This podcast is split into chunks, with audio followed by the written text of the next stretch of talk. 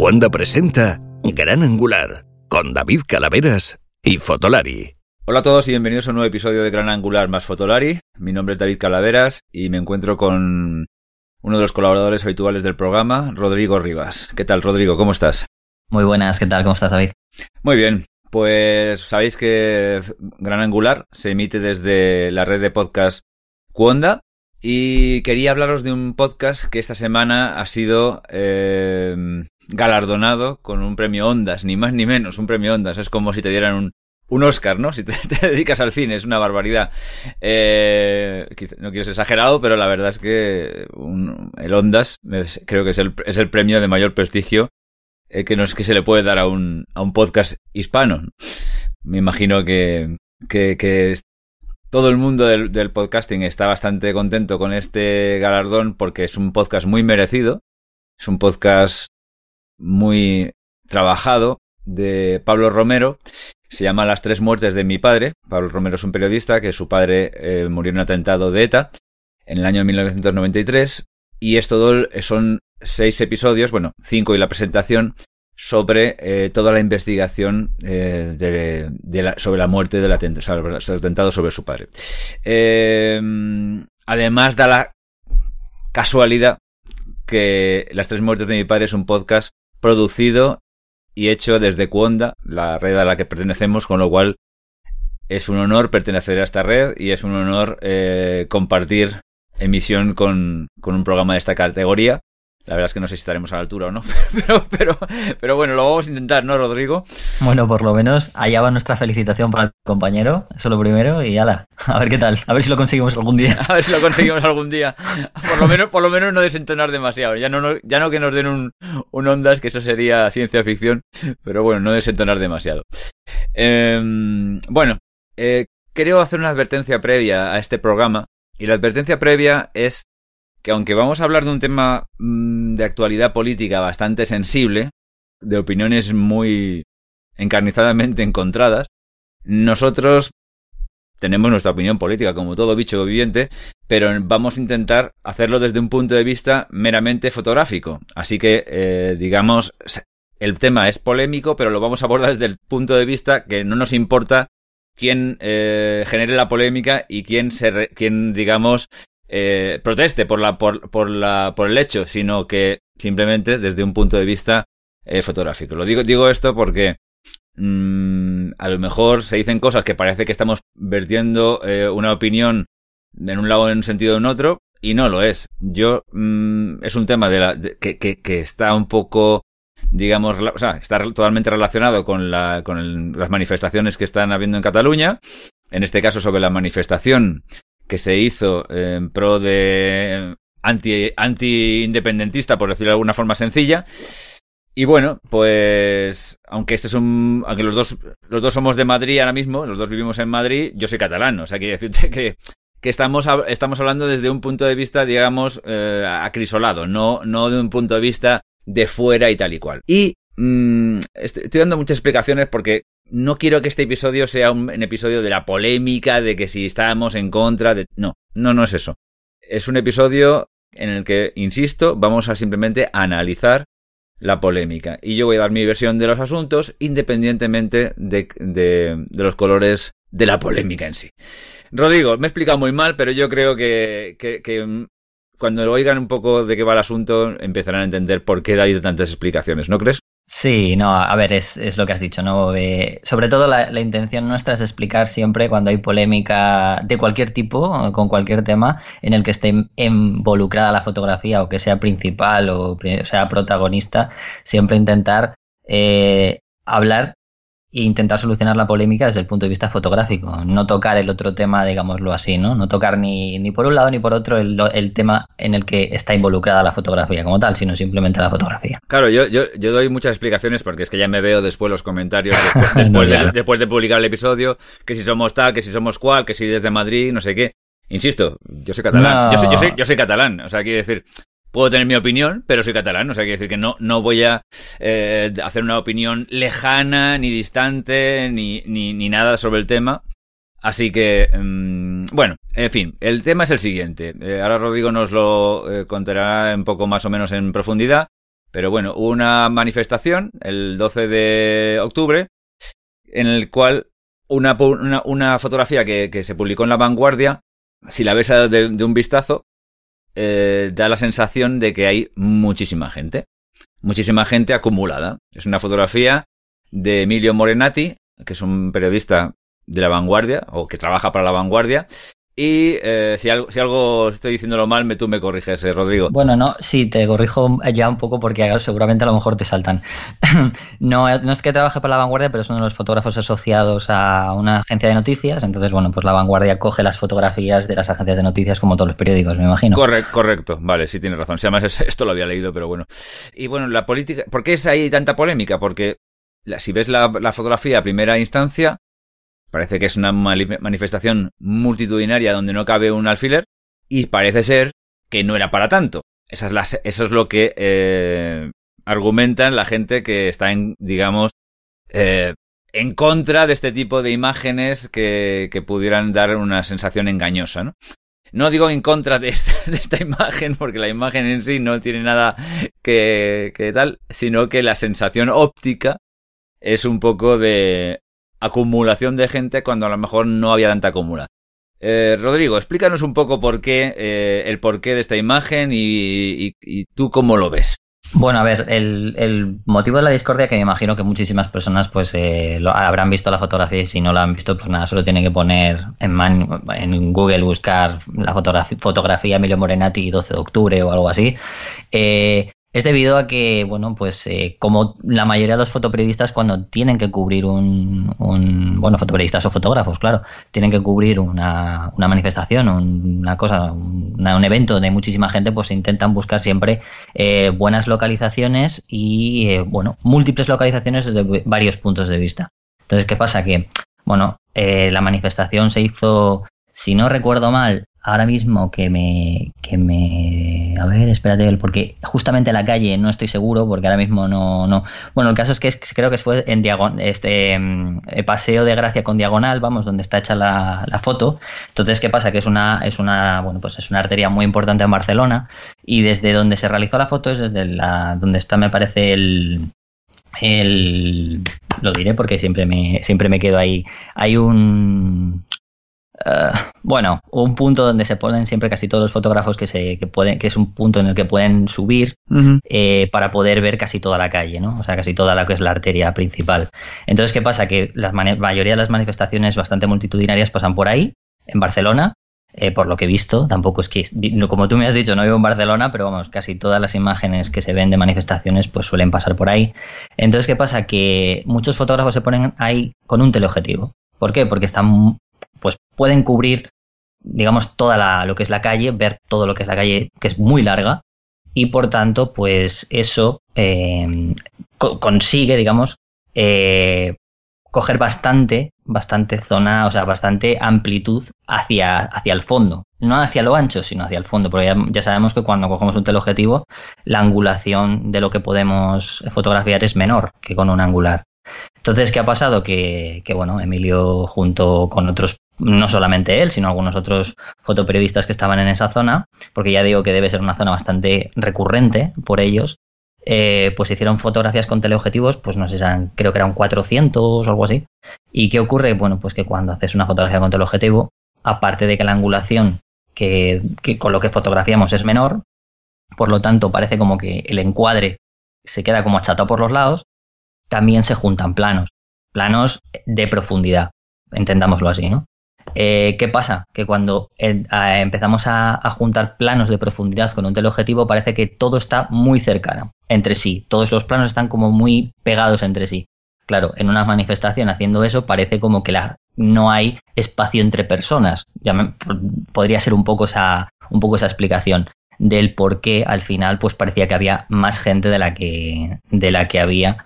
Y eso pues desembocó en que bueno pues la vanguardia eh, desde el departamento de fotografía, pues deben tener, como cualquier otros periódicos, pues cogen mm, fotografías de las agencias de noticias y una de las que cogieron pues eh, sería de Emilio Morenati, pues porque debe también colaborar mucho con ellos y bueno, pues eh, ni siquiera deben tener tanta, digámoslo, tanta confianza en determinados fotógrafos, aunque sean de agencias de noticias, que y sobre todo de Emilio, que ha sido un WordPress foto, o sea, digámoslo así ya, o sea, no hay ninguna, ninguna intención, yo creo que una persona como, como Emilio. Eh, pues nada, cogieron la foto y tampoco es que tuvieran ningún mirar demasiado, ¿no? En plan, oye, pues esto está manipulado, esto demás, ¿no? Y, y, el problema llegó cuando, claro, hubo gente que al poner la fotografía en, en redes sociales, incluso, por ejemplo, sobre todo en Instagram, eh, empezó a decir que esa fotografía había más gente de la que debía y que eso estaba manipulado por Photoshop. Sobre todo porque había repeticiones de, se veían repeticiones de semáforos, ¿no? Y de semáforos muy juntos que parecían como si hubiera un clonado, ¿no? Eh, digamos, todo el rato ahí muy, muy seguido. Y eso fue un poco, digamos, la fotografía de la discordia, el, motivo un poco de, de, lo que ocurrió. Bueno, a ver, voy a poner un poco de contrapunto. Eh, primero, nada contra Emilio. Yo no lo, no lo, conozco, honestamente, sinceramente. Bueno, Emilio, no... eh, te digo, vamos, yo no lo conozco personalmente, pero eh, es es, eh, incluso mucha gente lo conocerá no solamente dentro del sector del periodístico, sino también porque además su, su hermano, eh, si lo conocéis, es Miguel Morenati, que trabaja en el país también, pero ya como fotógrafo de viajes asociado. No trabaja para el país como tal, pero tiene una sección de fotografía muy importante. O sea, quiero decir, y son incluso de Jerez de la Frontera. O sea, quiero decir que. No, no, no, pero quiero decir que yo no, no le conozco porque no le conozco en persona, digamos, no, no tengo ningún trato con él, ni, ni, ni jamás he cruzado ni media palabra con él. Eh, entonces no sé si qué tipo de fotógrafo es en el sentido de que si es capaz de, de, manipular o no manipular, o el periódico es capaz de manipular una imagen que entregue un periodista, ¿no? O, una, o que, to que, tome un, un fotoperiodista. No lo sé. Tampoco sé la vanguardia hasta qué punto podría llegar lejos o no lejos en este tipo de cosas. Eh, históricamente, la fotografía eh, política se ha manipulado. O sea, es, es una cosa está archidocumentada. Sí, eso es cierto. Eh, ha, ha, habido miles de miles de montajes más o menos célebres. Pues si te, te coges en internet desde Mao Zedong, Hitler, Mussolini, eh, de todo. O sea, ha habido miles de, de, de, de fotografías muy célebres que están, que están manipuladas y que se, que se, que se sabe que están manipuladas. El, el propio National Geographic ha, ha manipulado portadas. Eh, Steve McCurry. Steve McCurry, The Economist. En fin, hay miles y miles y miles de montajes fotográficos. Unos con buena intención, a lo mejor simplemente pues esta fotografía que hizo The Economist en el cual Obama miraba como al suelo con, cuando fue, hubo el desparrame aquel de, de petróleo mm. eh, en el Golfo y entonces, mmm, bueno, pues se quitaron unas personas que estaban al lado porque daba una sensación más de aisl aislamiento y tal y cual. No hay una connotación política muy allá más que un poco que la imagen tenga más fuerza. Sin embargo, hay otras que lógicamente, pues bueno, pues Stalin se quitaba cuando se, se, cargaba alguno que tenía por ahí en alguna foto, pues los iba quitando de las fotos también y tal, sí. cosas de ese tipo. O sea que, quiero decir, y ha habido ma mani manipulaciones de fotografías muy burdas y muy tal, como aquella de los, de los reyes con los nietos que hicieron el Photoshop porque los, los nietos no se podían nunca juntar, una de Zapatero en una, en una manifestación con los, todos con el, cantando la internacional con el puño al, al, al alto, que juntaron dos grupos para que pareciera que habían más. En fin, algunas son más tontas, otras son más malintencionadas, pero bueno, es una cosa bastante habitual en el mundo fotográfico, ¿no? Entonces, entendiendo el, uso de la compresión de un teleobjetivo y, el efecto que produce, aquí siempre está la duda, o sea, primero ya, si, si no hay manipulación digital, por decirlo de una forma, o sea, que, que te cojas y te empiezas a clonar con Photoshop y cosas de ese tipo, está siempre la duda de si el uso de la compresión es deliberado o no es deliberado, ¿no? Porque, bueno, eh, ya, ya, digo, ¿eh? Que si yo no sé, eh, la, la, intención, no intención, eh, cosas que le pudieran pasar al, al, fotoperiodista o al periódico por la cabeza a la hora de publicar las imágenes. No, lo que sí te quiero aclarar, pero para que veamos que esto no tiene nada que ver con ninguna connotación de un lado ni otro, es que también, o sea, el mismo periodista hmm. eh, ha realizado mm, fotografías del, digamos, de manifestaciones por el otro lado político a favor de, del proceso y demás, de la independencia, exactamente desde el mismo sitio y han salido ejemplos. Quiero decir, o sea, que al final no es. Eh, la fotografía de la discordia salió así, pero en realidad luego se salieron fotos del mismo periodista y de periodistas que estaban en el mismo sitio, digamos, de otras, de otras manifestaciones. O sea, que al final es un poco lo que comentas tú, ¿no? Es que lo que habíamos hablado al principio, ¿no? Que es más eso, ¿no? El, uso y la crítica de, lo que es el propio, del propio objetivo, ¿no? O sea, o la propia fotografía como tal. Yo me he tomado la, pequeña molestia de mirar, eh, porque yo, yo cuando me dijiste, me propusiste este tema, sinceramente te lo dije, no, tenía ni idea. O sea, no, me había enterado absolutamente de nada. Como siempre, yo vivo en la inopia, en mis mundos, y no, no, no tenía ni idea. Entonces he investigado un poco por los dos lados, ¿no? Me he mirado las explicaciones que daba la vanguardia, las he leído, eh, y luego he visto, eh, sobre todo, hilos que se han escrito, eh, sobre todo en Twitter, de, desde el punto de vista, vamos a llamarle independentista, protestando por este comillas, manipulación de imagen. Y digo las comillas porque evidentemente pruebas no hay, no hay muchas. Entonces, por una parte, hay una cosa que llama la atención en la imagen, que es la acumulación de semáforos eh, que se ven a la izquierda de la imagen. Eh, es, es, una...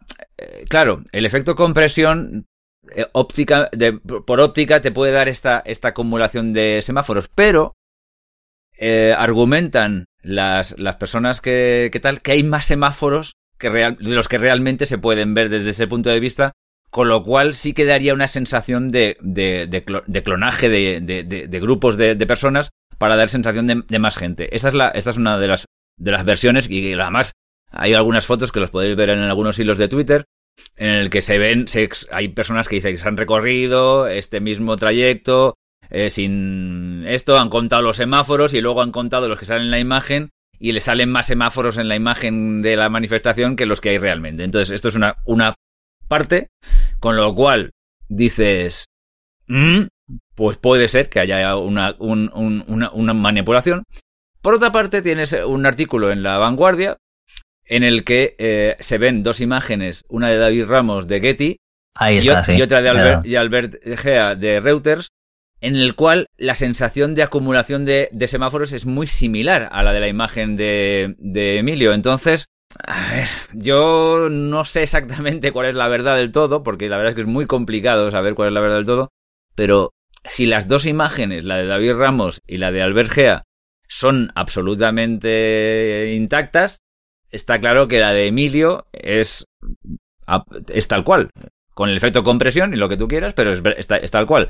Sí, también, claro, habrá quien diga, no, es que la de David Ramos y la Albergea están también manipuladas para que, para que concuerden con la otra. es que, claro, Aquí ya, la verdad, se nos pierde. Yo, a mí me gustaría pensar que los fotoperiodistas no han, no han manipulado nada y que el periódico no ha manipulado nada. Me gustaría pensar, porque yo soy una persona que me gustaría pensar que todas las cosas funcionan bien. Pero, honestamente, la verdad absoluta no la tenemos, yo creo que ninguno, ¿no? Eh, bueno, eh, los fotoperiodistas y eh, tal. Eh, porque los, los RAW estarán por ahí. Entonces, sí disparan en RAW, no sé. Sí, de hecho, de hecho, una de las imágenes, si te fijas en el, en el, en el, en el lo que en lo que has dicho de la vanguardia, sale un tuit de David Ramos en el que hace una captura de pantalla de su, de su fotografía con los RAWs y con los datos. Sí, bueno. Bueno, eh, sé que todo eso también se puede modificar, ya lo sabemos. Sí, ya lo, lo, he visto, pero a ver, eh, por Dios, David, eh, no, no, te nos enfades. Eh, cuando, cuando, escuches el podcast tarde o temprano, que es posible que lo escuches, no te nos enfades. No se nos enfade nadie, pero estamos, estamos, en, un, estamos en un mundo en que sabemos cualquier persona que sea fotógrafo más o menos eh, sabe que cualquier cosa es, manipulable. O sea, una, una, captura de pantalla es manipulable. Todo es, todo es manipulable. yo lo decía sobre todo porque sí que dispara en RAW, que sale ahí. Sí, sí, dispara, en NEF, que es el RAW de las Nikon, así que, que sí, que sí. O sea, yo, yo me creo todo el mundo, ¿eh? O sea, me creo todo el mundo. Pero es verdad, también es verdad que el argumento que, que, que, emplean la gente que protesta por la imagen es un argumento, pues, bastante, digamos, cuando menos suscita a, a, la controversia, ¿no? Porque es que empiezan a contar los semáforos, 10 semáforos, que según dicen, no los hay. Yo es que la verdad es que no lo sé. No, yo tampoco. No, no, no lo sé. Eh, y luego es verdad que en el relleno de la imagen hay algunos sitios donde se, señalan a que se ha hecho un clonaje y un, copiar y pegar bastante burdo, pero no lo sé. Yo no lo sé. Yo de verdad que no lo sé. Entonces, honestamente, mm, me quedo ahí un poco en, en, medio. Me gustaría posicionarme de un lado a otro, pero no lo tengo claro para posicionarme de un lado a otro. Lo que sí es verdad, y lo que es una cosa que es absolutamente real, es lo que hemos dicho hace un rato. Que es que tradicionalmente se ha utilizado la, lo que es el, el, clonar, el, borrar imágenes, eh, mm. el, cambiar cosas, alterar cosas para eh, fines políticos o para seguir líneas de, de, de periodísticas de que pueda tener un medio de comunicación o desde el punto de vista eh, simplemente de causar más impacto periodístico. También esto es una cosa que es muy normal. O sea que esto, esto causa más impacto periodístico si, si quito esta gente de aquí y pongo esta gente de acá porque tal. Bueno, me acuerdo, hay una muy famosa de, del periódico este, creo que es La Razón, ¿no? El, que, el de Maruenda es La Razón, ¿no? Sí, el de Razón, sí. Que en una manifestación eh, que hubo, ahora ya no me acuerdo por qué, hubo una manifestación y empezaron a quitar gente de la manifestación porque no querían que saliera tanta gente, porque querían, que, querían que fracasase la, manifestación. Y claro, ¿qué pasó? Que había gente cortada por la mitad del uso del clonaje. O sea, tú si clonas de una forma... Es muy difícil eh, clonar, sobre todo quitando gente y no cargarte alguno por la mitad, salvo que vayas mirándolo con lupa y tengas y seas muy minucioso. ¿Por qué? Porque el clonaje eh, arranca gente de un lado y en fin, es, complicado. Yo eso reconozco que es complicado. Sin, sin cometer el más mínimo error. Entonces, ¿qué pasa? Que dejaron gente por la mitad. Entonces, era obvio, bastante obvio, que algo, algo de manipulación habían hecho. Y se, supone que por el tipo de, tendencia política del, medio de comunicación era quitar gente para quitar como diciendo, vaya, la manifestación ha, ha fracasado, ¿no? Pues lo mismo que se puede hacer por de un lado, es verdad que se puede hacer del otro, ¿no? La Vanguardia es un periódico que entiendo yo más o menos que podría interesarle ensalzar que una manifestación anti-independentista eh, sea un triunfo, ¿no? Podemos también comprender que eso también puede ser así. Mm. Entonces, claro, porque si esto lo publica un periódico que sea más bien pro-independentista, pues no, hubiera, no habría ningún tipo de, de dudas, pero como es un medio que evidentemente le viene bien esto, eh, en cualquier caso, pues oye, ahí está un poco la polémica. Ese es, ese, es, un poco el tema, ¿no? Sí, bueno, y también la polémica, lo que te digo que pasó también por el hecho de que la, propia vanguardia borró rápidamente en cuanto empezaron a ver quejas la, la publicación en Instagram, por ejemplo, dando más dudas aún. Claro. Cosa que, claro, al final dices, oye, a ver un momento, qué, está pasando, ¿no? O sea, claro, es que eso, eso también mm, es muy... Voy, no quiero emplear la palabra sospechoso por respeto a los compañeros fotoperiodistas que, que, que, han, primero, eh, publicado esa imagen o que defienden que esa imagen es, es, es, correcta y segundo, a los que han corroborado la imagen. A me da mucho respeto este, los tres fotoperiodistas y la verdad es que mm, me duele mucho como ponerlos en tela de juicio. Claro, es que yo creo, yo creo que es eso, ¿no? Es más, ¿no? El tema de, de cuál es la, más la, lo que da a, la duda, ¿no? Si la propia publicación o el propio fotoperiodista, que en este caso yo creo que, yo creo que se siente incluso más, más dañado el fotoperiodista puede ser en este caso concreto, por culpa un poco de la publicación, ¿no? Es que, es que, a ver, Estoy, yo estoy convencido que en mayor o menor grado todos los medios de comunicación que tengan imagen gráfica, o sea, en este caso sobre todo los periódicos, pero las revistas exactamente igual, todos han manipulado con Photoshop algo, o sea, todos, mm. todos. Unos simplemente puede ser eh, a una modelo o a un modelo quitarle chichas o poner las piernas más, más delgaditas o marcarle las abdominales y otros pueden ser, pues esto, lo que hemos dicho antes, quitar manifestantes, sumar manifestantes, eh, quitar un político de al lado, poner más gente detrás para que parezca que estás más arropado, en fin. Una serie de, manipulaciones más o menos elementales que, eh, bueno, pues refuercen o ayuden a que tu mensaje tenga más fuerza o que lo que quieres expresar sea más potente de forma gráfica. Eso, hasta ahí estamos de acuerdo y creo que tiene poco debate, ¿no? O sea, tiene poco debate que todos lo han hecho de una forma u otra. Claro, en este caso, si los fotoperiodistas se hubieran callado y simplemente el medio hubiera quitado la imagen, a mí mm, yo hubiera dicho esto canta totalmente a, fotomontaje, teniendo en cuenta que es la vanguardia. Pero como es verdad que los fotoperiodistas defienden su imagen y, hay tres imágenes muy parecidas, pues una de dos, os han puesto los tres de acuerdo y han manipulado los tres, o la imagen es tal cual y el efecto compresión es el tal cual y tal. Ahora, y, ya por un poco, por, yo creo, por finalizar esto, salvo que tú quieras añadir algo más, eh, sí que es verdad que, insisto, aunque la imagen no tenga ningún tipo de manipulación digital, puedes interpretar también que hay un cierto interés en manipulación óptica, por decirlo de alguna forma, al usar esa fotocompresión, o sea, la compresión del, que te puede dar un teleobjetivo y tal. Incluso eso también tiene debate, porque ellos aducen que hay un empleado una óptica de 300 o 400 milímetros, ¿no? Me parece que eso es lo que se dice. Sin embargo, por otro lado, he oído que se había utilizado un 85.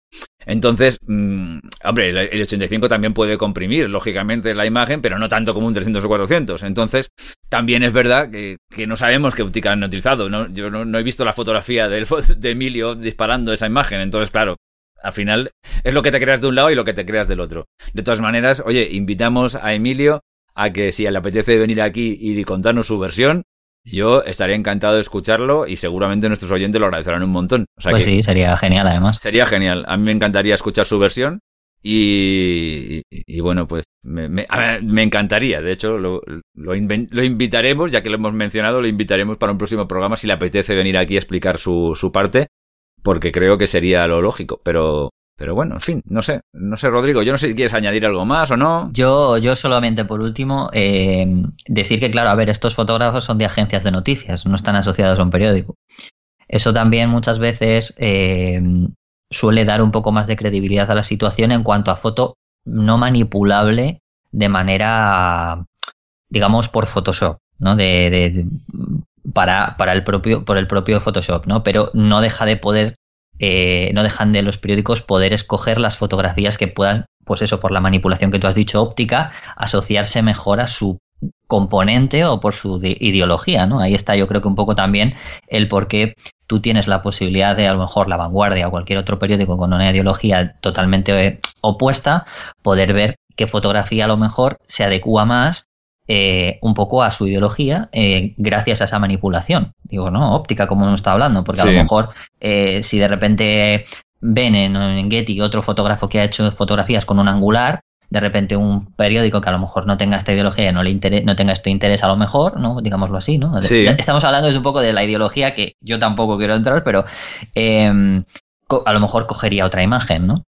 Simplemente por el hecho ese. Pero yo dudo bastante en cuanto a la manipulación, pero no, no digo de ellos, ni digo, digo de cualquier fotoperiodista, sobre todo que esté en agencias de noticias, porque son agencias que, claro, su imagen puede ir no solo a un periódico, sino a muchos, porque al final es comprarla de una agencia. Entonces, yo creo que veo más posible eh, que hay una manipulación en el, en, el, en el aspecto de que el propio editor fotográfico del periódico escoja una fotografía u otra, dependiendo del tipo de punto de vista desde donde esté tomada en función. Eso sí que lo veo más, más probable, quiero decir, más que la propia manipulación eh, por Photoshop, sobre todo en estas imágenes que son cogidas de, de, agencias de noticias, me refiero. Ya. Y ya para, para remate, para remate, y esto eh, nos va a dejar un poco a ti y a mí con los cimientos eh, fotográficos un poco destrozados, ¿eh? destrozados. Yo soy muy, también soy muy honesto con esto. Los, los teleobjetivos no es, mi, no es mi herramienta de trabajo habitual. La verdad es que lo utilizo un 70-200 de vez en cuando y lo utilizo para tomar edificios que me, que me pillan muy lejos y necesito sacar fachadas desde puntos de vista que no, que no, no me puedo acercar demasiado al edificio por alguna razón u otra, pero los utilizo muy de Pascos a Ramos. Entonces, no estoy muy familiarizado con los teleobjetivos. Y tienes un artículo en Naturpixel, eh, publicado en el 19 de, diciembre de 2013 por Eduard Selva, que se titula Los, los teleobjetivos no comprimen la perspectiva. Y él argumenta en este mm, artículo que el objetivo, el objetivo no comprime la perspectiva de ninguna forma, que son efectos, o sea, que, que no, que no, que no existe tal efecto. Yo, la verdad es que, mmm, yo creo que, que todo esto es un poco discutible y también es un poco a veces, o sea, a ver, no sé cómo explicar esto. Depende un poco de qué tipo de fotografía sea, ¿no? Porque es que también es verdad. Pues, depende sobre todo un poco de, de qué fotografía sea. Yo creo que sí que algo de compresión eh, óptica existe porque, porque yo, creo, que, si hay profundidad de planos, yo creo que sí. Si hay un plano solo. Es que la, la imagen. No, no. El, eh, aquí hay varios planos también en la imagen que él utiliza para el esto. Pero también depende de cuál es el punto de. Claro, él, él, utiliza como parece un enfoque lejanísimo. Entonces, al haber un enfoque lejanísimo, el punto de enfoque está muy lejano, la, la, la sensación de compresión es, es, es menor. Sin embargo, si el punto de enfoque está más cercano al teleobjetivo y el, y el profundidad de campo es muy larga, sí que yo creo que se produce el efecto compresión.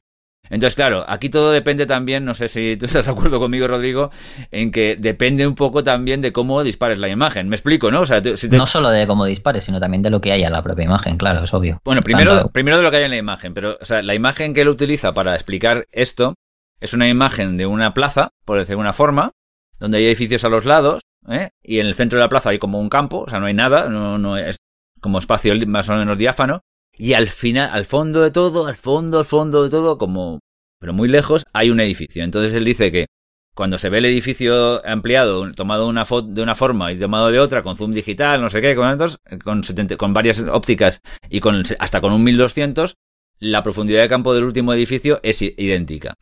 Y claro, yo digo, sí, esto es absolutamente, puede ser absolutamente cierto, mm.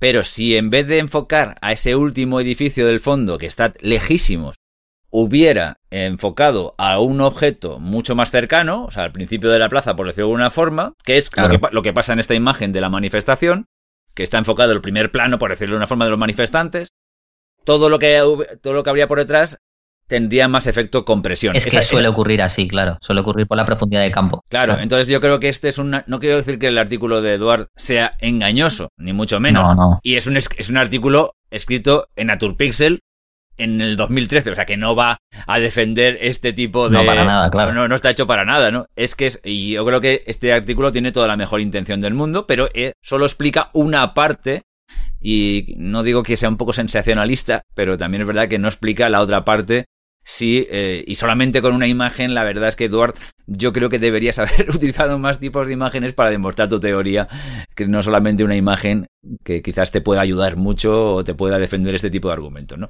Pero bueno, en fin, no quiero tampoco mm, echarme más enemigos a la, a la, a la chepa de los que ya podemos tener con esto y simplemente dejar un poco el tema para que los que no os pase como a mí, que no tenéis ni idea de todo esto, pues investiguéis, saquéis vuestras conclusiones y luego eh, nos, nos, digáis vuestra opinión si os apetece. Siempre desde el punto de vista fotográfico, que quede muy claro que era lo que queremos. ¿eh? Que, Insisto que si la manifestación hubiera sido independentista y el, argumento hubiera sido el, otro, yo hubiera pensado exactamente lo mismo, porque a mí en fin, no quiero decir nada, eh, pero me, me, me, interesaba solamente el punto de vista, digamos, fotográfico y de manipulación en sí, ¿no? Bueno, Rodrigo, eh, vamos a cambiar de tema y yo te, yo te hacer una pregunta, Rodrigo. ¿Tú descansas bien, Rodrigo? Eh, bueno, no sé, pero a lo mejor me puedes decir tú algo, porque hay días que... hay días que... Mira, yo desde hace algún tiempo, yo descansaba mal. Yo siempre he dicho aquí muchas veces que tenía dolores de espalda crónicos. Y, y es mucho en parte por mi técnica de fotografía que requiere que me esté agachando continuamente y cogiendo cosas. Vale, estoy de acuerdo. Pero es verdad que desde que utilizo un colchón marmota, mis problemas de espalda se han solucionado bastante porque es un colchón que ofrece una firmeza bastante, mm, digamos, agradable, porque hay colchones que son muy firmes y, la verdad es que te hacen un poco también polvo la espalda, pero además de tener esa firmeza es eh, se amolda el cuerpo de una forma que, a mí me deja dormir y sobre todo me levanto con un, descanso que, antes no lo tenía. Este episodio está sponsorizado por Colchones Marmota, eh, pero yo soy usuario de Colchones Marmota, ya lo dije en, la primera vez que hice esta publicidad, y me alegro mucho de que, de que hayan decidido poner publicidad en, estos podcasts, porque la verdad es que cuando hables de una cosa que tú utilizas todos los días, pues hombre, hablas con más propiedad y encima sobre todo estás contenta con ella. Además de, ser un colchón magnífico y tener un precio que es como la mitad de lo que correspondería a un colchón de esta categoría, y esto te lo digo con conocimiento de causa porque hice una investigación previa bastante fuerte, es que la experiencia de, de, de, cliente es bastante buena. O sea, yo cogí, rellené unos datos por internet en la web como unamarmota.com y al cabo de un, pero muy rápido, ¿eh? dos, tres días, una cosa así, tenía el colchón en mi casa, empaquetado en una caja chulísima y, y nada, fue pum, abrirlo y se acabó. No tuve que irme, contratar un servicio de transporte ni nada de tal. Todo fue súper fácil y la verdad es que una experiencia de, como consumidor muy agradable. Así que os recomiendo el colchón Marmota, eh, sponsoriza este episodio y, insisto, desde la experiencia personal. ¿Ves? Sabía que me ibas a decir algo. Sabía que te iba a decir algo. Pues nada, toma. pues te lo agradezco, ¿eh? Te lo agradezco. Sí, sí, no, no, no. Toma nota porque de verdad esto os lo digo totalmente en serio. Rodrigo, eh, cambiemos de tema. Cuéntame algo más que yo creo que nos puede interesar a todos. Pues vengo con novedades de, fotografía móvil, ya que bueno, pues... Eh, ah, y el Pixel, el Pixel este. Sí, están aquí y aquí. Bueno, a ver, tampoco simplemente con dos, dos smartphones que han salido de cara a fotografía, que casi todos los lanzamientos ya se centran en, su mayoría, sobre todo en gama alta en fotografía, ya sabéis que es piedra angular. Sí. Y bueno, pues el, lanzamiento del Google Pixel 3 y el Google Pixel 3 XL, que bueno, al fin y al cabo prácticamente tienen la misma cámara, muy buena, pero bueno, vuelven a mantener la cámara de... Bueno, no la cámara porque la cámara en sí ha mejorado, pero que vuelven a tener la misma filosofía de mantener solo una, una lente. Eh, aquí de los pocos raros móviles de gama alta que conservan una lente, que son los Pixel. Y, y bueno, la mayoría de, de todo eh, lo, lo hacen con, con esta, esta, nueva revolución que estamos hablando, que ya la hablamos el otro día con, con, Ángel, que es lo que es la fotografía computacional, ¿no? Vamos a la inteligencia artificial.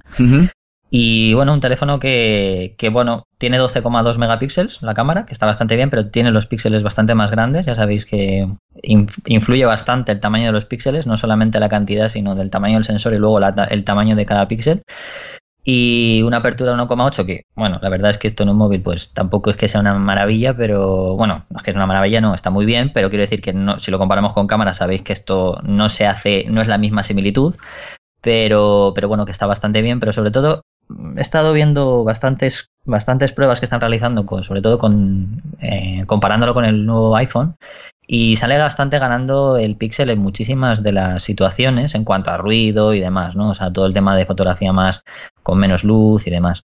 Y la nitidez es bastante buena. Y lo que pasa que sí que es verdad que me sorprende bastante bien lo, bien que hace el, el, el, efecto profundidad este con una sola cámara. Es, un, es una de las cosas que, que me ha gustado. Yo, mm, curiosamente, mm, tengo desde hace muy poquito el, el iPhone XS te decidiste al final, ¿eh? ¿eh? Sí, sí, sí, sí. Bueno, el día que nos vimos ya lo tenía, ¿eh? No, ah, no, te fijaste, no te fijaste, dije yo. ya, Digo, ya verás cómo Rodrigo se va a fijar y me va a decir algo. Que esto lo vimos hace, Rodrigo yo hace muy poquito. Pero no se fijaste. Bueno, sí, pues lo tengo hace muy poquito. Y, y, la verdad es que mm, yo tengo que decir, yo no me compré el, móvil por la cámara, ¿eh? O sea, yo ya lo dije aquí que no me compro el móvil por la cámara casi nunca. Yo no soy como Rodrigo que, que, que, utiliza el, el, el, móvil como una cámara, lo utilizo como una cámara de vacaciones y para documentar cosas así un poco chorras y entonces no, no, me, no le doy demasiada importancia. A cuanto, cuando mejor, mejor, pero, pero, pero nada más sí he visto la comparativa que hizo eh, Ángel Jiménez de Luis. Sí, es lo que te iba a decir, que tiene una comparativa además que está bastante bien con fotos en Flickr y demás. Y, dije, me gustan, las, lo vi intentando no saber de cuál era una y cuál era la otra, y me gustaron todas prácticamente en el 80% de los casos me gustaron más las del Pixel. Y, y, lo poco que he utilizado el móvil mío para, para disparar fotografía, me da la sensación de que el, que el iPhone XS lava demasiado las imágenes. Y los lava porque utiliza, quiere utilizar un rango dinámico tan alto, hmm. baja el contraste. Y entonces, ¿qué pasa? Que a mí me da la sensación que las imágenes me dan una sensación de como lavadas. Yo prefiero un, poco mayor, más de contraste. La verdad es que esto, eh, si retocas un poco las imágenes, no tiene tampoco mucha dificultad. O sea, yo creo que subiendo un poco el contraste en general, o o la, o la claridad, podrías solucionarlo. Pero claro, ya te obliga a estar un poquito tal. Por ejemplo, y luego los desenfoques estos artificiosos o artificiales que hacen los móviles, con los cuales yo no estoy muy, muy, muy, vamos que, bueno, sí, para, ponerlos por internet no está mal y tal. Pues los que ha hecho de retrato, me gusta bastante más el tratamiento que le da el, el píxel a la imagen. Pero bueno, mm, dicho esto, pero cualquiera de los dos dispara bastante bien. Pero a mí yo creo que lo que ha hecho Apple con, los con la última generación de fotografía no me termina de convencer, sinceramente. No sé cómo lo ves tú. Pues eh, encima ya ahora te comento el segundo, que es la siguiente novedad que salió esta semana, eh, a principios de semana, que es el Mate 20, eh, Mate 20 Pro, porque el Mate 20 normal pues no tiene tantas, o sea, tiene muchas novedades en cuanto a la cámara triple de, de Highway, pero ha sacado, bueno, pues todo el mundo pensaba que iba a ser una continuación del, del P20 Pro, por la misma cámara y tal, y resulta que, bueno, pues no. Eh, han vuelto a poner una cámara triple en la parte trasera pero han cambiado la monocromo por una ultra angular. O sea, lo que mucha gente decía, oye, pues que esto lo estaba haciendo LG desde hacía tiempo. Y, bueno, el nuevo LG de hecho iba a, iba a llevar todo esto. Ya hmm. también exactamente la misma distribución de... Y con esto pues consiguen una cámara, la, la normal, la cámara, el angular normal que tiene 40 megapíxeles y una apertura de 1,8. Una, un ultra angular que es el sensor de 20 megapíxeles que era antes el monocromo, pues lo han cambiado por el gran angular que tiene 20 megapíxeles y 2,2 de apertura y era un teleobjetivo pues exactamente igual que tenía el P20 Pro de 8 megapíxeles y apertura 2,8 con, con estabilizador. Y bueno, pues la verdad es que tiene muy buena pinta, sobre todo porque la inteligencia artificial todavía la mejora mucho más. O sea, han conseguido un zoom híbrido bastante bueno con todas esas, haciendo todo esto de la unión de todas las cámaras. Y bueno, por lo que he visto, promete bastante, sobre todo porque tener todo ese, ese rango focal me parece de lo más... Yo creo que de lo mejor que se puede esperar en un móvil que alguien quiera fotografiar, porque al final mucha gente me decía, me decía, no, pero es que para qué quiere, prefiero el Pixel con una solo que lo haga de, maravilla. Ojo que las fotos del Mate 20 pues son prácticamente, o sea, siguen teniendo la misma calidad que tenían el P20 Pro, prácticamente. Eh, pero claro, esto le da un plus, bajo mi manera de ver, porque tienes un rango mucho mayor. Y tener toda esa versatilidad fotográfica en un espacio es un poquito más grande el móvil que el, que el P20 Pro, porque bueno, ya sabéis que la gama de mates, como la gama del Note o el X o el XS Max que tiene, que hay, que tiene iPhone, pero, pero me gusta bastante. Además, la distribución de las cámaras están ahora mismo en el centro del móvil, ya no, ya no están en la parte lateral de la trasera y el que lo llaman ellos lo han llamado como cámara matriz, ¿no? me parece una matriz ahí entre, como si fuera una matriz de cuatro, dos arriba, dos abajo, con el flash. y, y, cuidado con este móvil, ¿eh? porque mm, vuelve otra vez a estar Leica detrás de las lentes, de la, de la óptica y demás, Comillas, comillas, Digo, vuelve a estar detrás. Detrás.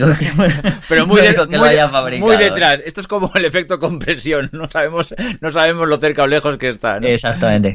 Eh, pero bueno, que está ahí, digamos, un poco ahí apoyando un poco a Highway, ¿no? O sea, ya sea con, con nombre, ya sea con, venga, te dejo que lo hagas, está bien, ¿no? Pero la verdad es que está muy bien, ¿eh? eh cuidado con este móvil porque yo creo que puede marcar la siguiente generación del P20, o sea, del, del, del, siguiente P de, de, Highway. Y a ver si, a ver cómo van, porque se van poniendo cada vez más cámaras y más rango focal y, y no, a ver, no estoy tan seguro de que todo vaya a tener con 16 cámaras, pero ya tres y que te, te cubran todo ese rango focal, eh, me parece una me parece muy bueno. Luego tiene muchas opciones en vídeo que están bastante bien también, ¿eh? hay que decirlo. Yo, yo primero te, quiero hacer a ti una pregunta, como experto en móviles. E, esta tendencia de hacer móviles enormes y que sean los que tengan mejores prestaciones, mm, me toca un poco los pies. Eh, a mí también, ¿eh? No te lo, voy a, te lo digo directamente. De hecho, yo, he pasado de, como ya he dicho aquí, 500 veces, de un 6S Plus a un XS normal no Max o lo que como le llamen ahora, precisamente por eso, porque mm, eh, la, cuestión es que el, el, el, 6S Plus con la nueva actualización de iOS 12 funcionaba bastante bien. O sea, la verdad es que era un móvil que podía seguir utilizándolo y como yo a la cámara no le doy demasiada importancia y no soy un hardcore user que estoy todo el rato dándole que te pongo entornos virtuales, 3D, toda esa historia, no, me no te creas tampoco que necesitaba un móvil de ultimísima generación. Sí que es verdad que utilizó mucho el móvil, pero, pero bueno, para cosas un poco básicas, con lo cual no, honestamente no le voy a sacar partido a muchas cosas que, tiene el móvil que tengo ahora. Pero el tamaño para mí era clave y que sea un, móvil que utilice iOS. Entonces, eh, la verdad es que eh, esta era la única prácticamente alternativa, porque el R ya es más grande y yo quería un móvil. es más grande. Y este, teniendo la pantalla que tiene, pues como que como, como ocupa el, casi el 90% de la superficie o, no, o 92% de la superficie de, la, de lo que es la pantalla frontal, pues la verdad es que casi casi tengo la pantalla del 6S Plus con un tamaño mucho más pequeño. O sea que esto ya lo sabemos todos, ¿no? Pero bueno, ese, es mi razonamiento para, para, elegir este móvil. Ahora, mmm, la verdad es que mm, en este caso Apple ha hecho algo bueno, creo, que es no, mm, no hacer distinción entre el grande y el pequeño, porque excepto lo que es la pantalla, que obviamente la del Max es más grande, todo lo demás es idéntico. Pero cuando las marcas cogen el, el flagship, eh, modelo flagship para, para poner para, en un tamaño enorme, me, a mí me fastidia. Me fastidia porque, hombre, a ver, esto yo lo he dicho muchas veces, pero aquí sí que hay un poco de diferencia entre hombres y mujeres. Los hombres podemos llevar bolsos, pero no los solemos llevar. Seamos honestos, seamos, seamos claros. La mayoría de los, de, la, de los tíos no solemos llevar bolso, aunque se puede llevar perfectamente, o cartera, o lo que sea. Pero los hombres solemos llevar menos este tipo de cosas y las mujeres tradicionalmente lo llevan más. Entonces, para una mujer llevar un móvil muy grande no suele ser problema porque le da un poco de igual, porque se lo lleva, porque si siempre sale a la calle con el bolso, pues es lo mismo. Sin embargo, a los hombres que, somos tradicionalmente menos de llevar bolsos, pues tienes que llevarlo encima y como tienes que llevarlo encima, en unos vaqueros, en un pantalón, en una chaqueta incluso, pues a veces es un poco pesado llevar un bicho tan grande. Entonces, a ver, eh, para mí es... Y luego además hay otra cosa, que también es que cuando yo manejo mucho el móvil con una mano. Hmm, sí. Y cuando lo manejas con una mano solo, esto es, para mí es...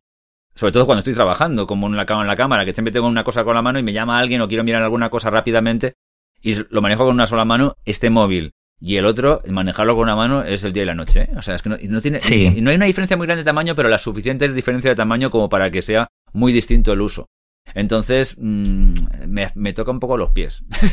a, mí, a mí, bajo mi, mi, punto de vista, estoy contigo, sobre todo en, en, en, en iPhone. Eh, es muy distinta la situación que tienen a lo mejor otras marcas, pero sobre todo en iPhone lo hicieron muy bien porque yo me quejaba de eso. Yo, de hecho, tengo el 7 Plus todavía y me quiero comprar el que tienes tú. Uh -huh. eh, sobre todo por eso, porque no me quería comprar el X del año pasado, el 10, digamos, porque era muy pronto, no me quería gastar tanto dinero de un año para otro pero supe que a la siguiente generación me iba a comprar el pequeño porque ya tenía la misma, las, misma, las mismas características de cámara y, y era lo que yo buscaba. Entonces, claro. en ese aspecto me parece, me parece idóneo lo que, lo que ha hecho Apple y me, y me gusta bastante. En otras marcas quizás es otro, es otro punto porque son, digamos, eh, firmas dentro de la propia marca diferentes, ¿no? Porque eh, en Highway no es lo mismo el mate que el, la serie P, ¿no? Entonces, eh, son móviles como el Note, por ejemplo, que no tiene nada que ver con la gama S, ¿no? O sea, son como, tienes usuarios diferentes, que lo que yo creo que sí que deberían hacer es probablemente, y a mí me, me gustaría bastante, por ejemplo, si en Highway, o, o, me sentiría mal, según lo que hagan, eh, si cuando saquen en febrero, que será cuando salga, eh, no incorporan esto y siguen con esta gama monocromo, a mí me parecería bastante peor. Quiero decir, o sea, porque ya tendría una dualidad que no de, yo de, para sobre todo para un usuario que diría, a ver, ¿qué hago? ¿Uso más la cámara en blanco y negro? ¿O uso más el gran o tener otra, otra focal que me cubra mucho más, ¿no? Por ejemplo, para fotogrupales, que hay veces que hay gente que ya tienes un angular bueno con el móvil, pero hay gente que cuando hay mucha gente te tienes que echar muy para atrás. Pues con esto, por ejemplo, palías ese tipo de situaciones, ¿no? Eh, entonces, con los móviles, con las, hay marcas, sobre todo en Android, que pasa eso, ¿no? O sea, en Samsung, Highway, además que son dos marcas, o sea, son dos firmas luego dentro de la propia marca diferentes. Entonces, ahí es donde yo creo que está el problema, ¿no? En que el que le gusta la foto, ahora a mí, por ejemplo, me pasa que tengo el P20 Pro también y, y claro, pienso que prefiero la cámara que tiene el Mate 20 Pro claro. que a esta. Porque yo no uso tanto el monocromo y al final, bueno, sí, el blanco y negro es un poquito mejor y tal, pero seamos sinceros, al final eh, eso lo puedes generar por, eh, por edición. Seamos, Seamos sinceros, la, la, cámara en blanco y negro es un poco chorras, pero bueno, en fin. Sí, no, no quiero sí, molestar sí. a nadie de, de, Corea o donde sea el teléfono este, pero. Los chinos, los chinos. Que chino, los chino, los chino, chino, chino, pero, pero, pero. No, pero sí, es eso lo que dices tú y yo estoy de acuerdo totalmente. Yo prefiero que haya opciones, sobre todo que tenga, por lo menos, en lo, que la opción de la pantalla sea por, por otros, otros motivos, ¿no? Que sea por motivos de, oye, pues mira, pues quiero una pantalla más grande para poder eh, mostrar presentaciones mejores a, en mi trabajo o para trabajar como por ejemplo con el pen que tiene el S Pen que tiene el, Note no para poder trabajar sobre ella y dibujar o ver películas pero que no tenga que ver la cámara no la cámara al fin y al cabo lo que dices tú no o sea es una cosa que creo yo que debería no debería ser la, el punto diferenciador del tamaño del móvil sí. Hay una cosa que tiene que tiene el esto ya está no me voy a ir un poco del tema fotográfico. Hay una cosa que tiene el Mate 20 Pro que me gusta más, creo, que depende de cómo funcione, porque yo no lo tenía en la mano, ¿eh? pero creo que me gusta más que, la de, que, lo que ha implementado Apple. El Face ID no me termina de convencer. Eh, funciona bien el 80% de los casos, pero A lo mejor es que, ahora me vais a decir, no, es que claro, que tienes que grabar 25 caras hasta que al final todas las caras sean tal. Sí, posiblemente. De hecho, grabo dos o tres caras, pero cuando están situaciones de contraste o cosas de ese tipo y tal, la verdad es que no lo reconoce y es un poco pesado porque seguro es, es la situación en la que no tienes tiempo de, para, ponerte a desbloquearlo. Entonces, eh, ellos han, por lo que he estado viendo en la web, han implementado pues como un sistema de huella digital que poniendo simplemente el dedo en la pantalla es, es, suficiente. Y yo creo que eso es más mejor que incluso el Face ID. Me da la sensación, o, que hubiera el Face ID y la huella digital. Eso, no, ¿por qué no? Porque no pueden existir las dos cosas. Perfectamente podrían existir. E incluso han sacado una cosa que acabas de, que estabas comentando tú sobre el no cómo usarlo con una mano, ¿no? Además es que a los de Highway les encanta mucho siempre tirarse el pisto sobre Samsung y sobre iPhone, ¿no? Sí. Y en la presentación pusieron algo de tema de poder usar el móvil con una mano simplemente porque tienen gestos, unas nuevas formas de gestualización diferentes para poder pasar de aplicaciones, poder, sabes, con una sola mano muchísimo más fácil, ¿no? Yo eso estoy seguro, estoy seguro que es así, estoy seguro que, lo han pensado muy bien y que facilita mucho el uso. Pero ya no es, yo no, ya no es tanto también el, tema de... No, es lo que ocupa. Es lo que ocupa en la mano. Sí, no, es lo que te digo, es lo, que hablábamos hace un momento. Sí, que ocupa la pantalla, ¿no? Y eso es un, uno, es odioso. A mí es, me pasa. Es, bueno para ver una película en el móvil, cosa que yo no hago nunca, pero para, para todo lo demás, eh, pues me, parece un poco fastidioso. Y esta tendencia, ya por yo creo que si no quieres añadir tú nada más, solo te quería hacer esta pregunta. Esta tendencia de meter 25 cámaras detrás, ¿esto va a ser la tendencia del mercado, tú crees, para los próximos años o va a ser una cómoda pasajera? ¿Cómo lo ves? Yo creo que vas, hombre, a ver, eh, va a haber va a haber un mínimo, o sea, un máximo y un mínimo, que yo creo que estarán entre las dos y las tres cámaras, pero no creo que, o sea, todo lo que se vaya para arriba seguramente acabará yéndose hacia atrás, porque es cierto que al final, por lo menos hasta que por lo menos la inteligencia artificial avance muchísimo, es muy necesario esto si queremos abarcar focales. No nos queda otra, no hay otra posibilidad porque, a ver, eh, físicamente ya hemos visto que meter zoom en el móvil es muy complicado. No complicado, se puede porque ha habido, ha habido algunos que lo han tenido, pero el problema es que ocupa, ocupa y pesa. Eh, y claro, eso eh, lo podrías hacer un móvil específico para eso, pero ya se ha demostrado que eso no se vende. Entonces las, las marcas al final pretenden tener algo que sea funcional para todos, pero sin, sin digamos, solamente dejando un espectro de la, de, digamos, de la ecuación en un lado pequeñito. Y, entonces yo creo que de momento es la mejor solución que hay en cuanto a tamaño, peso y posibilidades y versatilidad. Pero no creo, no creo que se vayan a mucho más de tres. ¿eh? Y yo creo que en tres se va a quedar, pero sobre todo por lo que decía, por el tema de las distancias focales, de poder abarcar lo máximo. Y no molestan, ¿eh? Tres ya no molestan. Más yo creo que va a ser un poco alienígena, ¿no? Además por detrás. Pero tres no llegan a molestar si están bien colocadas. Van a aparecer los ojos de una mosca, los, teléfonos, teléfonos, por detrás a este paso. Pero bueno, en fin. El Pixel 3 está desde, según la web de Google, desde 849 euros, eh, que supongo que será el de menos capacidad de almacenaje imagino, no sé.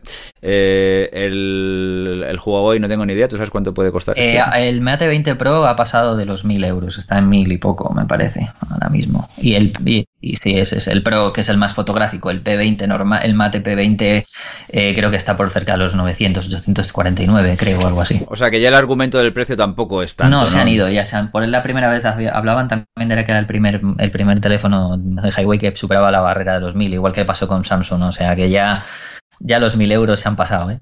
Sí, sí, sí, quiere decir que tampoco el argumento de que, antes se, echaba siempre en contra de Apple, porque es verdad que los, teléfonos son carísimos estos, ¿no? Los, los, los XS y tal. Pero, y que, que, para el que no le dé mucha importancia al tamaño, el R, esto me lo dijo Ángel, y lo estuvimos hablando cuando, ¿te acuerdas? ¿Te acuerdas cuando, para cualquier otra cosa que no sea el tamaño, la verdad es que el R probablemente cumpla más que de sobra con todas las, las expectativas que necesites. Pero eh, si necesitas un tamaño más pequeño o quieres un tamaño más pequeño, eh, la única alternativa que te deja Apple es el XS, con lo cual pues hay que pasar por caja a lo bestia.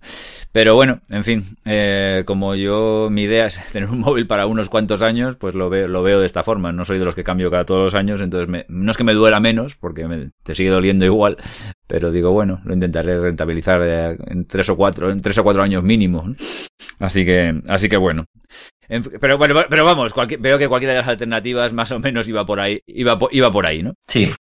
Y bueno, para acabar, ya una cosa muy rápida, que Sí. como siempre sabéis que hago, o sea, hago referencia a algunas cosillas en plan a, voy, a, voy a hablarte de un libro Genial. eh, que me gusta muchísimo, ha salido, bueno, ha salido la traducción en castellano hace nada, que es de Joel Meyerovich, que es, si no lo conocéis es uno de los fotógrafos mejores de la fotografía de calle, sobre todo de los años entre los años 70 o 80, que fue de los que eclosionaron la fotografía de calle en Nueva York, pero este libro no va sobre eso, en realidad. Se llama Mirar, es de la editorial Gustavo Gili, ha salido ahora traducido, ya digo, del inglés, y es un libro eh, muy finito, pero que mola muchísimo porque lo que hace es, mediante él ha elegido fotografías de autores muy importantes, de, pues no sé, puedes, eh, puedes encontrar de, Ellen- Ellen- de, perdón, lo diré, de Helen Levitt, eh, de Abelardo Morel, bueno, de muchos fotógrafos, bueno, pues muy consagrados, ¿no? Eh, Jonathan Smith, etcétera, etcétera, para explicar, eh, eh, pues para explicar cómo los fotógrafos de las cosas cotidianas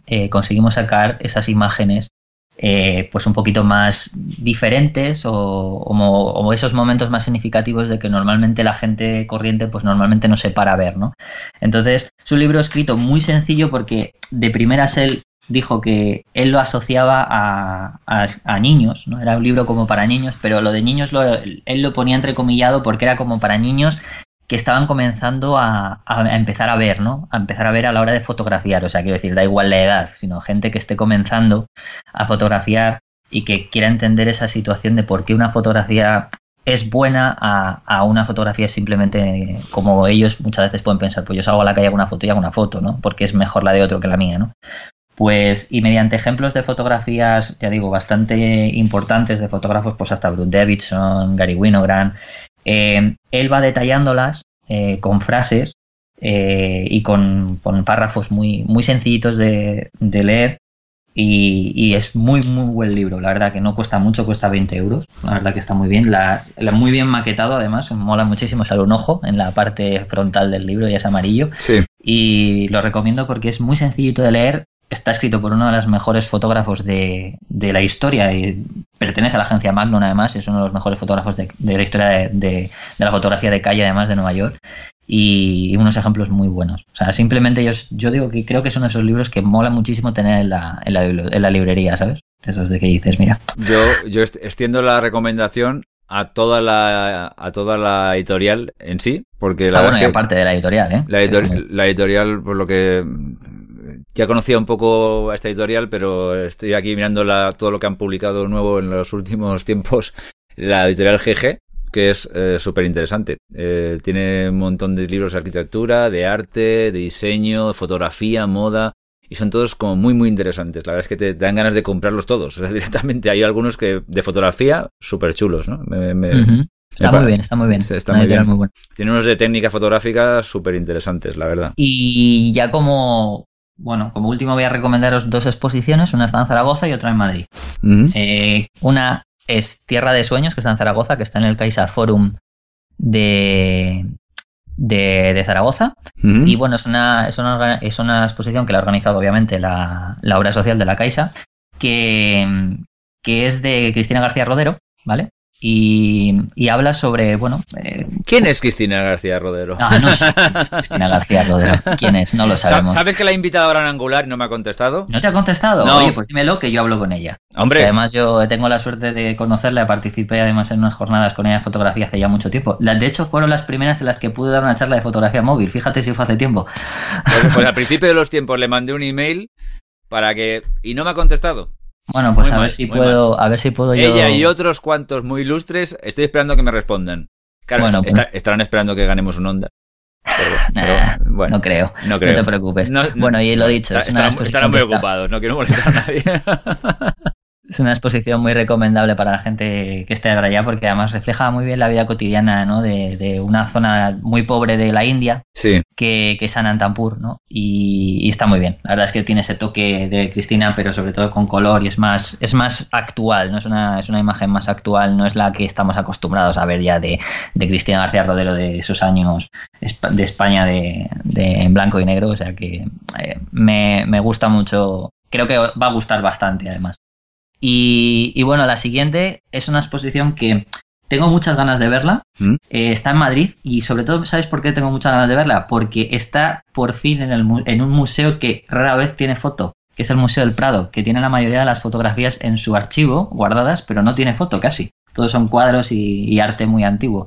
Entonces es una exposición que se ha hecho prácticamente de propio intento, bueno, de propio intento para el museo, en el sentido de, de que se llama 12 fotógrafos en el Museo del Prado, ¿vale? Y es una exposición que lo que ha hecho eh, para conmemorar el, bicentenario de lo que es eh, de la pinacoteca en sí, eh, ha captado, 12 fotógrafos han captado un poco la relación que, hay con, tanto con el museo como con las colecciones, ¿no? O sea, digamos que son 12 miradas distintas, tanto de los fotógrafos con los propios cuadros, ya sea mm, en reproducciones o formas de digamos, de darle una vuelta a esos, a esos cuadros que hay ahí dentro del museo, o del propio edificio, o de Mm, relaciones de, de, la, de, las propias personas que estén por el museo, con el propio museo, ¿no?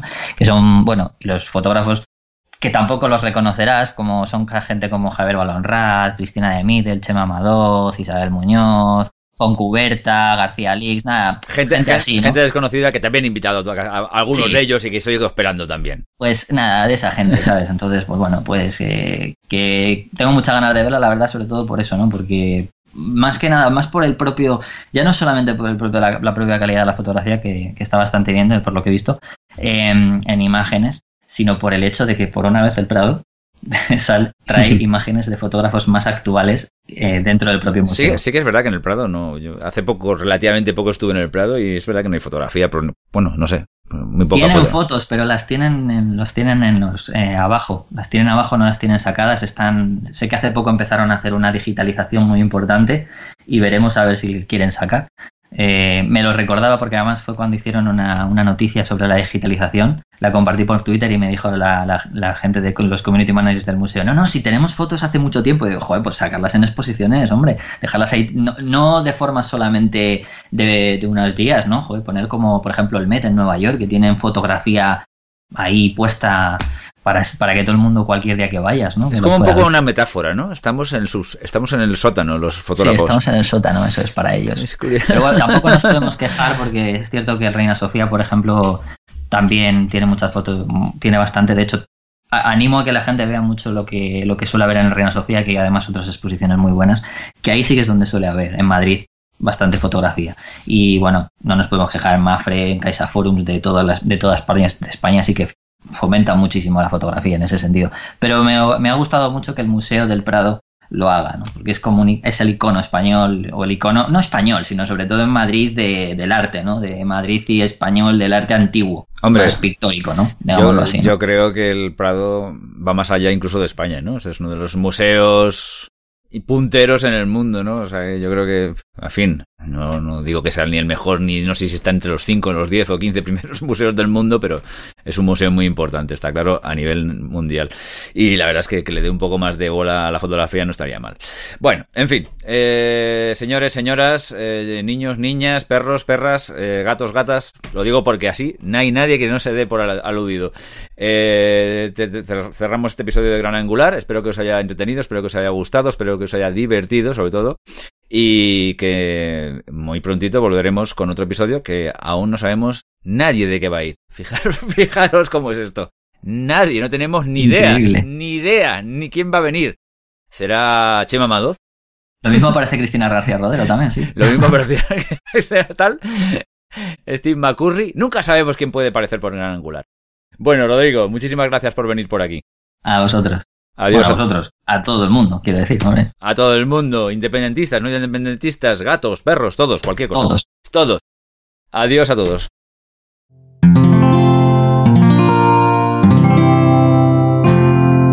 Puedes escuchar más capítulos de este podcast y de todos los que pertenecen a la comunidad Cuonda en cuonda.com.